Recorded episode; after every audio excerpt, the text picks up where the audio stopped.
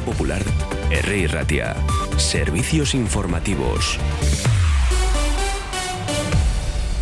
Egunon, son las 9 de la mañana y vamos con el primer boletín informativo de hoy jueves 8 de febrero. Han sido 10 años largos y duros de litigios, pero la justicia ha terminado dando la razón a los demandantes. ¿Y qué demandantes? Pues bueno, el Tribunal Supremo ha anulado el nuevo matrimonio de un vecino de Bilbao enfermo de Alzheimer y el cambio de testamento en el que apartaba a sus hijos de la herencia por tratarse de un caso evidente de falta de capacidad para comprender el sentido de ese compromiso y sus consecuencias, según la sentencia a la que hemos podido tener acceso. El novedoso fallo genera jurisprudencia de cara a otros casos similares. Al fallecer su mujer en 1996, Francisco empezó a salir con su cuñada hermana de la fallecida. Al principio cada uno vivía en su casa, pero años después terminaron yéndose al piso de él en Begoña. Los cuatro hijos eh, del hombre no llegaron a reclamar entonces la herencia de su madre y en 2006 ya empezó a sufrir un deterioro cognitivo. Repetía eh, que tenía serias lagunas de memoria, según decían sus hijos,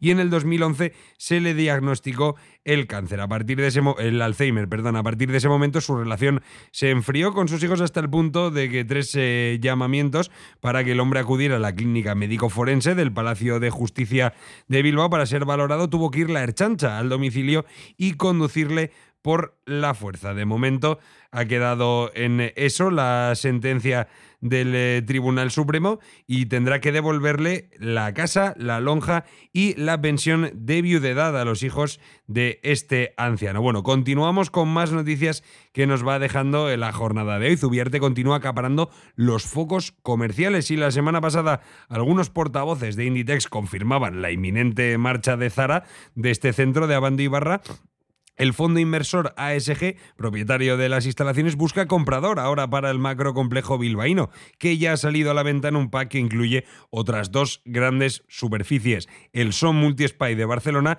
y el Ruta de la Plata de Cáceres. Los tres inmuebles están valorados en unos 150 millones de euros, aunque los propietarios han evitado concretar el precio de cada uno por separado. Más cuestiones. Vamos con las diputaciones de Vizcaya y Guipúzcoa que van a construir un túnel para atravesar Canpázar. Estas eh, dos provincias, lideradas por el PNV, presentaron ayer miércoles una ambiciosa reforma de la sinuosa carretera de eh, la Nacional 636 que une ambos municipios. La solución pasa por ejecutar un nuevo trazado que elimina las curvas actuales y sobre todo contempla la construcción de un túnel para atravesar el puerto. La previsión que manejan las administraciones es de invertir unos 120 millones de euros y tenerlo todo listo en torno al año 2031.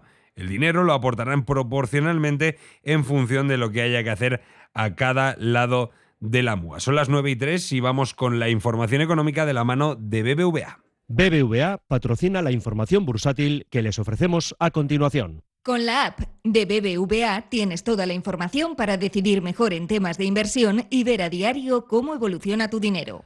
La reforma fiscal pendiente en Euskadi que analizan este año las diputaciones forales ha pillado con el pie cambiado a las haciendas vascas en el tratamiento del IRPF sobre los trabajadores que cobran el salario mínimo interprofesional. El incremento de esta cantidad es un 5% hasta los 15.876 euros anuales y tiene un impacto en el impuesto de la renta que dejaría sin efectos esa subida al menos a la hora de cobrar la nómina estos próximos meses. Y es que la cantidad exenta de IRPF en Euskadi a día de hoy es de 14.000 euros. A partir de ahí, la tabla de retenciones establece el porcentaje que las empresas tienen que retraer del pago a sus empleados.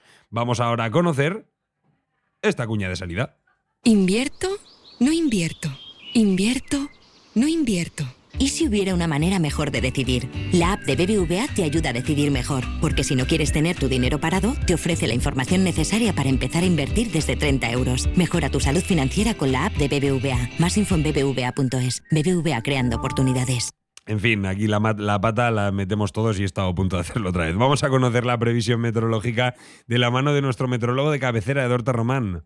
Es una jornada marcada por el viento del sur, sur-suroeste, que va a soplar, ya está soplando con rachas intensas y se pueden alcanzar eh, rachas que pueden superar los 90, incluso 100 kilómetros a la hora. Van a ser más intensas, sobre todo alrededor del mediodía. En cuanto a los cielos, tenemos eh, cielos cada vez más cubiertos y que va a marcar pues, la mayor parte del fin de semana. Tendremos temperaturas suaves, ya tenemos valores muy cerca de los 20 grados, 18 marcarán las máximas entre 18 y 20 grados y un patrón muy parecido es el que tendremos mañana viernes. También será una jornada con temperaturas elevadas, 18-20 grados las máximas en las zonas más expuestas de, Vizcaya. También seguiremos con fuerte viento del, sur. La situación dará un cambio hacia un ambiente más invernal de cara a la tarde-noche del, viernes y sobre todo la madrugada del viernes y el sábado.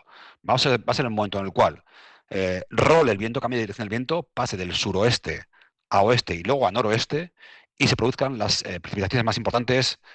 Pasaremos de los 18-20 grados que tenemos el viernes a valores por debajo de 15 grados. Entre 12 y 14 grados estarán las máximas durante la madrugada del sábado. Por tanto, eh, chubascos, un día ya con un carácter claramente invernal, el del sábado. El domingo será un día con dos partes. Comenzaremos con cielos cubiertos, con ambiente frío y con algunos chubascos, pero luego poco a poco conforme se acerque el mediodía, dejará de llover y mm, tendremos un ambiente más apacible la tarde-noche del domingo. Esto ha sido un pequeño avance. A las 10 de la mañana vendrá Juan Majubera con más información del día de hoy. Agur.